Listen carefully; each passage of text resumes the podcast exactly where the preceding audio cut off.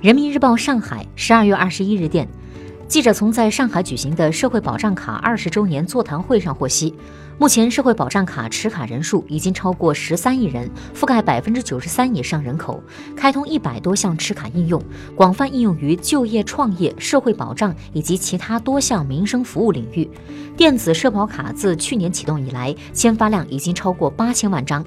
会议要求要加大社会保障卡发行服务力度，到二零二五年基本覆盖全国人口。